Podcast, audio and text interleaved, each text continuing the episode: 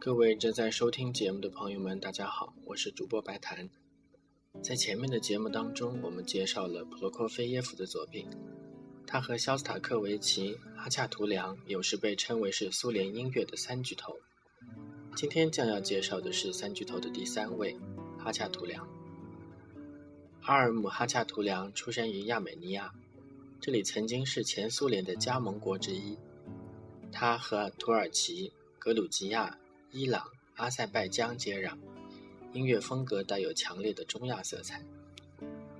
哈恰图良最为著名的是芭蕾舞剧《斯巴达克斯》和《加雅涅》两部。《斯巴达克斯》的名字前有意大利作家乔万尼奥里的历史小说，后有火爆的同名美剧，已经是为人所熟知的了。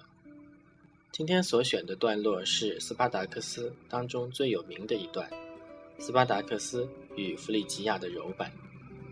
其实这一段音乐应该好多同学都听过的，《冰河时代》的导演不知道对这段音乐有什么特殊的情节。